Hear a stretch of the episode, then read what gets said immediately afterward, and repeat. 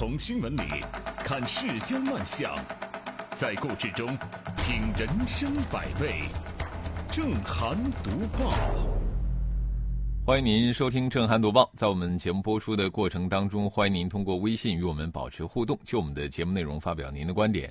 微信公众号您可以搜索 zhdb 八零零加关注，也欢迎您使用蜻蜓 FM 和喜马拉雅搜索正涵读报关注我们的节目。好，来说今天的头条。看了在苏州举办的首届冰壶世界杯分站赛的某些场景，有可能会直接把人气成一只冰壶。怎么回事呢？比赛不气人，啊，冰壶也不气人，气人的是这个官方赞助商。新百伦领跑居然成了本次分站赛的官方赞助品牌，而且还摆在了最醒目的位置。呃，您可能不了解这个新百伦领跑啊。您这个时候可以去找一找度娘，我在这儿等着您回来。要是你以为这个国际著名品牌新百伦赞助了冰壶比赛，那您就大错特错了。我告诉您啊，这个新百伦领跑和新百伦呢完全不是一回事儿。但是呢，让每一个买了新百伦领跑的人都以为他们买到的是真的新百伦，哎，这个。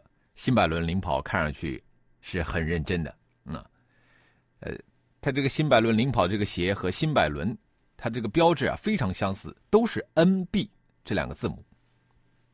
那么说白了，其实新百伦领跑就是靠山寨新百伦起家的。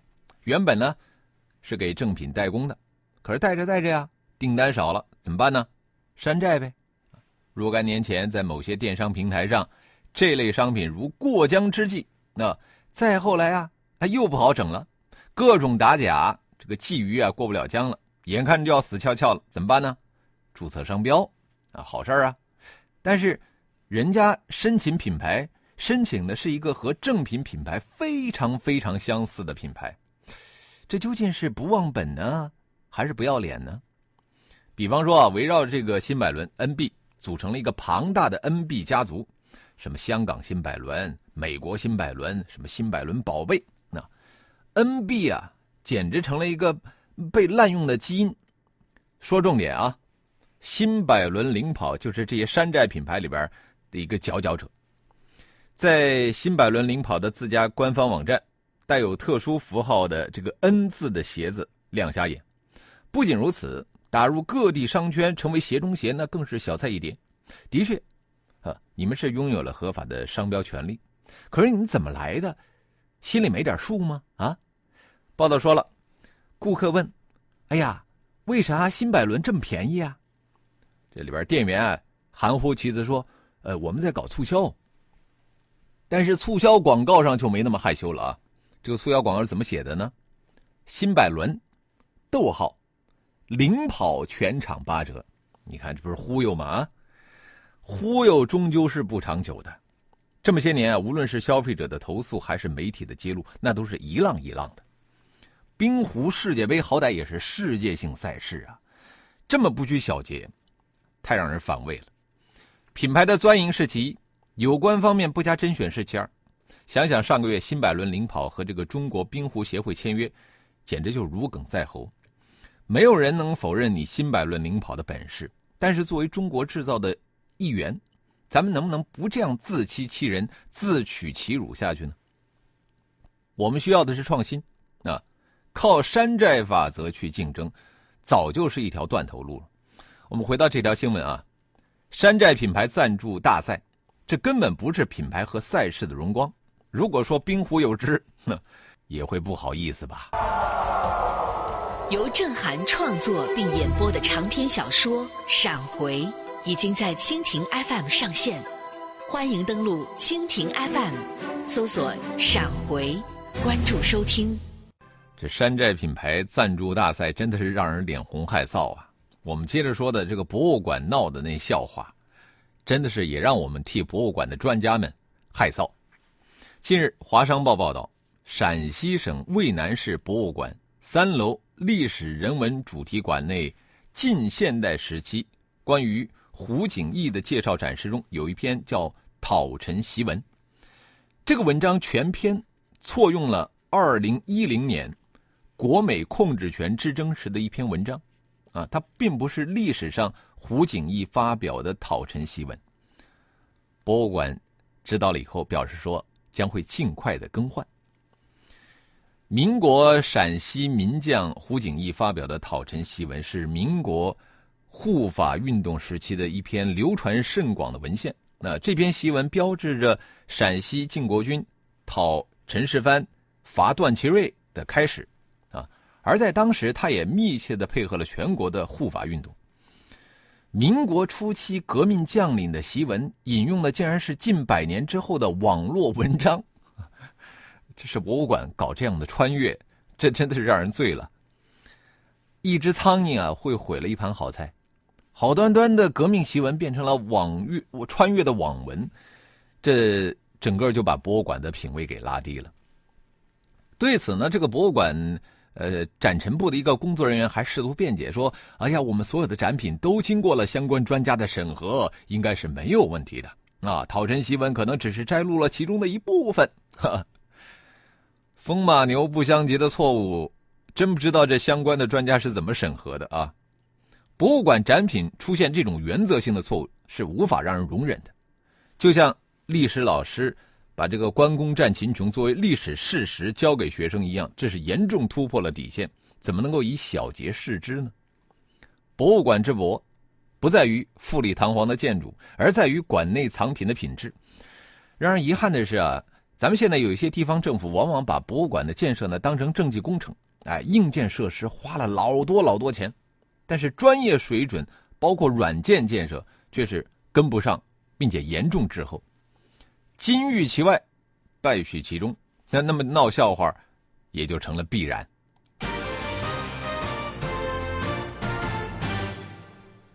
专家审过的，现在框一个这个专家头衔的人啊，不懂装懂的那就太多了。就像学校里啊，说都是教育工作者，但是啊，在学校里边。有一些教育工作者根本不知道什么叫教育。据报道，有网友爆料，某地一名家长，他开跑车接送孩子上学，这个班主任老师和其他的家长认为会引起孩子攀比心理，不利于教育，希望这个家长啊，你再有钱也要低调一些，啊，要求他换一辆普通的轿车接送孩子。这个家长表示不认同老师和其他家长的意见，于是很快被移出了家长群。对此，在网络上非常热闹。我看网友观点也不一啊，有人支持开跑车的这个家长，认为老师和其他的家长那是典型的仇富心理，建议这个家长赶紧给孩子换一所学校。有人认为班主任老师没有摆正心态，啊，反映了一种官本位的思想，他的素质需要提高。还有网友因此质疑家长群存在的价值，啊，不过也有网友支持班主任老师的做法。这个家长开跑车接送孩子，我觉得说到底是这家长的权利，是否引发学生攀比啊？这取决于教育引导学生如何看待家庭财富。这个老师、班主任啊，把开跑车接送孩子的家长移出了家长群。一个是他没有搞清楚家长群的性质，你一言不合就把这个家长移出群，他完全没有尊重家长的态度，也没有容纳不同声音的度量。再就是呢，他不知道该怎么样去教育学生，养成健康的财富观。这家长开跑车接送孩子本来就是他的权利嘛，只要没有在接送孩子的时候故意炫耀，无可厚非啊。总不能要求家长专门再去买一辆车来接送孩子吧？难道为了防止攀比？今后学校都要求所有家长开一样的车、穿一样的衣服，否则就会有攀比吗？也许老师会用规定学生穿校服来分析，要求家长不要开跑车接送孩子，但这是性质完全不同的两件事。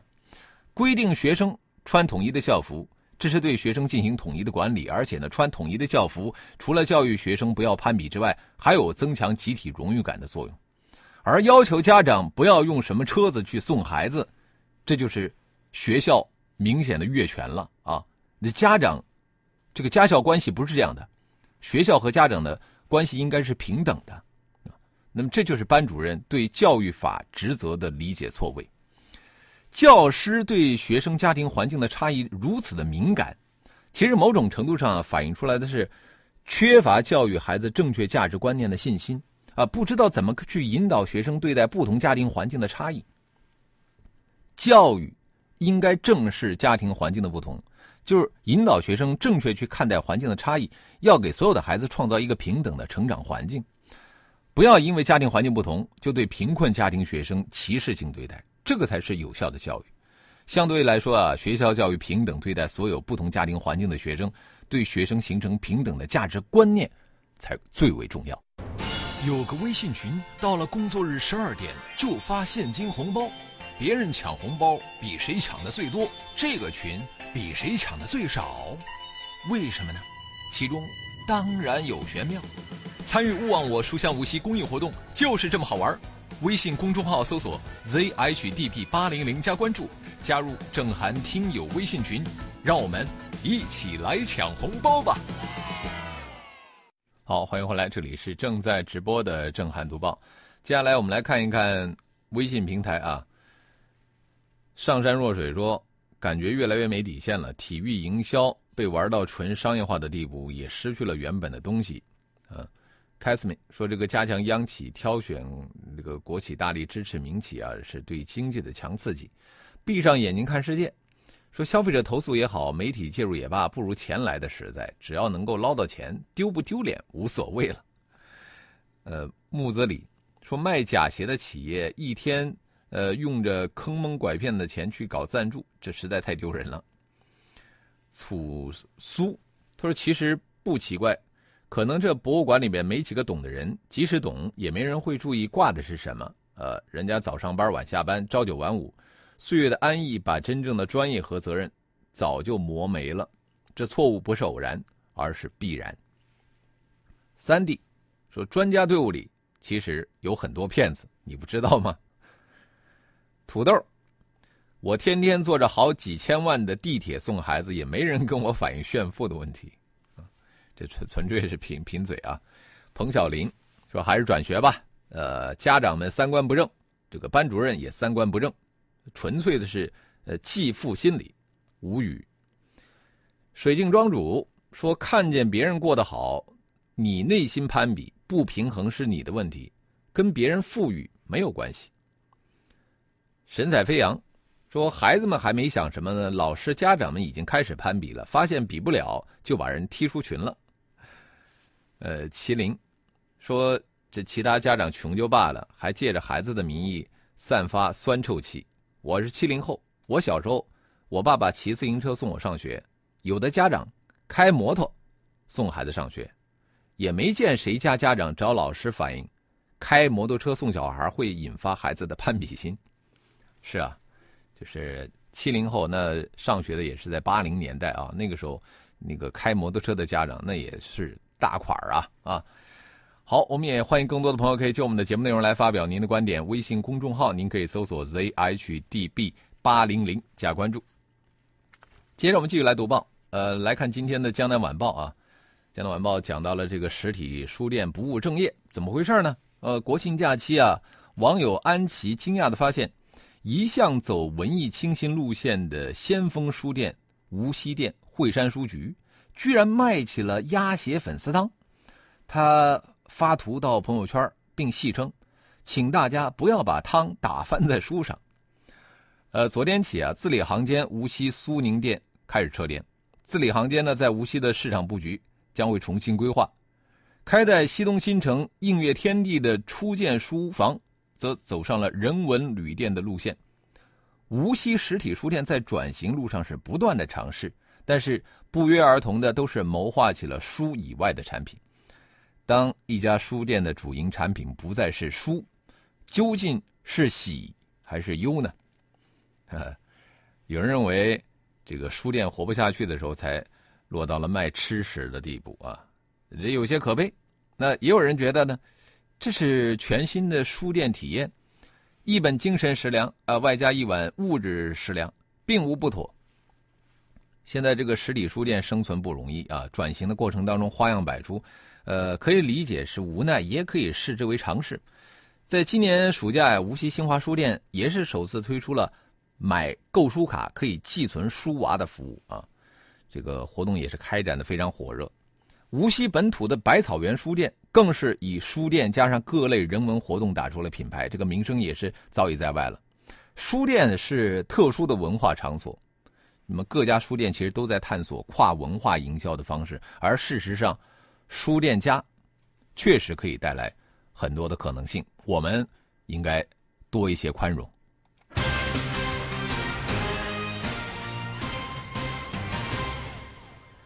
这个书店里面卖鸭血粉丝汤也算是创新吧。我们继续要说的也是创新。这两年里边啊，共享衣橱逐渐兴起来了，就是以一件普通衣服的价格就能够租借到奢侈品牌的服装，还能够不停的换款式。这个噱头啊，让共享衣橱呢一时备受用户和资本的追捧啊。当然呢，争议也随之而来。共享衣橱最初的概念可以精确为。奢侈品牌女性服装租赁，哎，这是一个完全击中了都市女性社交需求，甚至可以说是为年轻的白领女性精准打造的一个产品。在很多人看来啊，一个刚出来工作的大都市的白领女性，尤其是在这个一二线城市甲级写字楼里边的女孩子，这个工资呢也并并不丰厚，但是打扮呢必须入时得体，呃，还要有一定的这个奢侈品傍身。不然呢，在社交场合甚至工作场合呢，有可能上不了台面。那么，共享衣橱正是瞄准了白领女性的这种需求。女神派 CEO 徐百姿认为，女性衣橱里边有八成的衣服穿了不到五次。那么，共享衣橱能够低价解决这个问题，同时可以减少污染浪费，更为环保。显然呢，市场也非常认同这个这样的一种说辞。共享衣橱类的项目。啊，屡屡获得融资。早在二零一六年四月，可以称作为行业龙头的一二三就获得了 IDG 资本领投的 A 加轮的融资，而上个月呢又完成了五千万美元的 C 轮融资，其中还包括阿里的战略融资。在二零一七年二月，女神派获得了一千八百万美元的 A 轮融资。在三月份，多拉 A 梦宣布获得了一千二百万美元的 A 轮融资。这个市场融资势头正盛啊，有点借了这个共享经济概念东风的意思。那实际上呢，共享衣橱啊，更像是日本非常发达的二手衣物行业的二点零版啊。在日本呢，古着店其实非常发达，呃，虽然说没有共享租衣方便，但是它满足了人们对衣物的占有欲啊，这是对日常衣物持有的一种情绪。而共享衣橱呢，没有办法满足这种情绪。啊，同时也由于这个共享的形式啊，它带来了一些其他的问题。你比方说，衣服的维护和清洁程度，那因为用户考虑的第一个维度就是有害，是不是有害？啊，我到你那儿租衣服，你的衣服干不干净啊？会不会有接触性的疾病啊？还有呢，就是拉链、扣子这些东西都是不是好的呀？另外啊，用户考虑的第二个维度就是是否有用。我想借大牌的衣服，但是一直处在租借不到的状态，而能够借到的衣服又都是一些小众品牌，那么这就和用户想使用这个平台的初衷背道而驰了。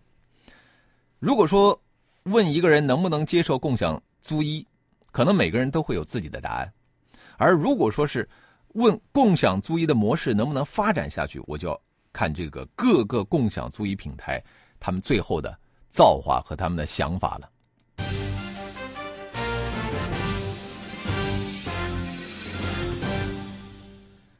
昨天啊，微信发布了二零一八年国庆长假微信数据报告，关注了国庆期间中国人的宅与行。从九月三十号到十月六号，全国共有两千一百万微信用户选择长假完全就宅在屋里啊。他们的微信运动步数还不到百步，其中百分之五十六的用户为八零后和九零后的年轻人，他们每天的运动量不到一百步。一千二百万八零后、九零后荣称为“百步青年”。数据显示，这个宅在家里最多的是广东省和咱们江苏省啊，也是国庆期间外卖类支付最多的省份。看书啊，刷歌单啊，养青蛙、打网游、刷微信，伴随这个电脑和互联网成长起来的年轻人，越来越喜欢宅在家里头。沉溺在自己的世界里边。御宅族是随着二十世纪八九十年代日本动漫、电子游戏产业及衍生文化的迅速发展而催生的一个热衷且沉溺于动画、漫画、电子游戏的特殊的社会亚文化群体。在日本啊，这个知名的一个作家中森明夫对御宅族的批评就是无存在感、体格不良、不运动、没有朋友、爱好特殊的颓废消极的青少年群体。而在我们中国呢，御宅族一般多为九五后、零零后啊，他们当中啊大多都是独生子女。由于成长的环境造成了相对内向的性格，他们不善于与人交往。在我们的中国，现在这个宅人群不断的在壮大，也推动着这个宅文化的高速发展。很多年轻人面对现实中的压力和失败，他们会防御性的选择逃避，在虚拟的世界当中寻求满足感和成就感。网络的虚拟性。使得部分依托于现实的行为失去了生存的土壤。从这个心理学的角度分析呢，他们之所以选择宅在家里生活，实际上就是这种心理防御机制和调整机制在起作用。而这种行为大多都是由于在现实社会当中受挫，或者说人际关系失调引起的。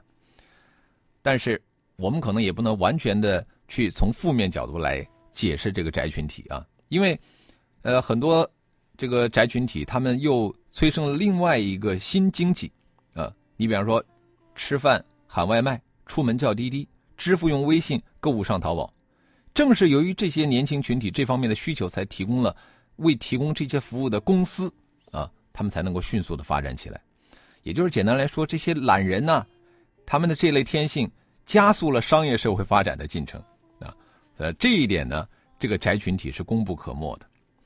那我们也应当尊重这个宅群体的自闭权，我们也要重视他们的社交障碍的问题。就宅的过度了，会引发自闭，导致抑郁。很多宅人将自闭作为一种自我保护的手段，逃避生活和工作中的压力，宅起来，用这个物理距离去阻挡他人独自生活。宅人通过互联网在虚拟的世界当中生活，会出现从虚拟空间无法回归社会现实的心理问题。长期的宅。会有转入抑郁情绪和抑郁症的倾向，所以说，对于九五后、零零后的宅现象，真的不能小视。呃，在这个微信平台上，呃，CZH 说，跑车送小孩和电动车送小孩的家长和谐共处。这是个心理问题。其实小孩攀不攀比，关键看家长。家长只要摆正心态，做好正确的引导，也不存在说开跑车送小孩行不行这样的问题。难不成还要家长去买一辆桑塔纳去接送吗？上井蛙说，共享衣橱算是攀比心理作祟吧？那说明攀比心教育从来都是失败的啊！开跑车送小孩引起的攀比心也是可以理解的。好，呃。非常感谢听友们的收听和参与啊！节目的最后送上一首来自丁薇的《风度》，感谢您的收听。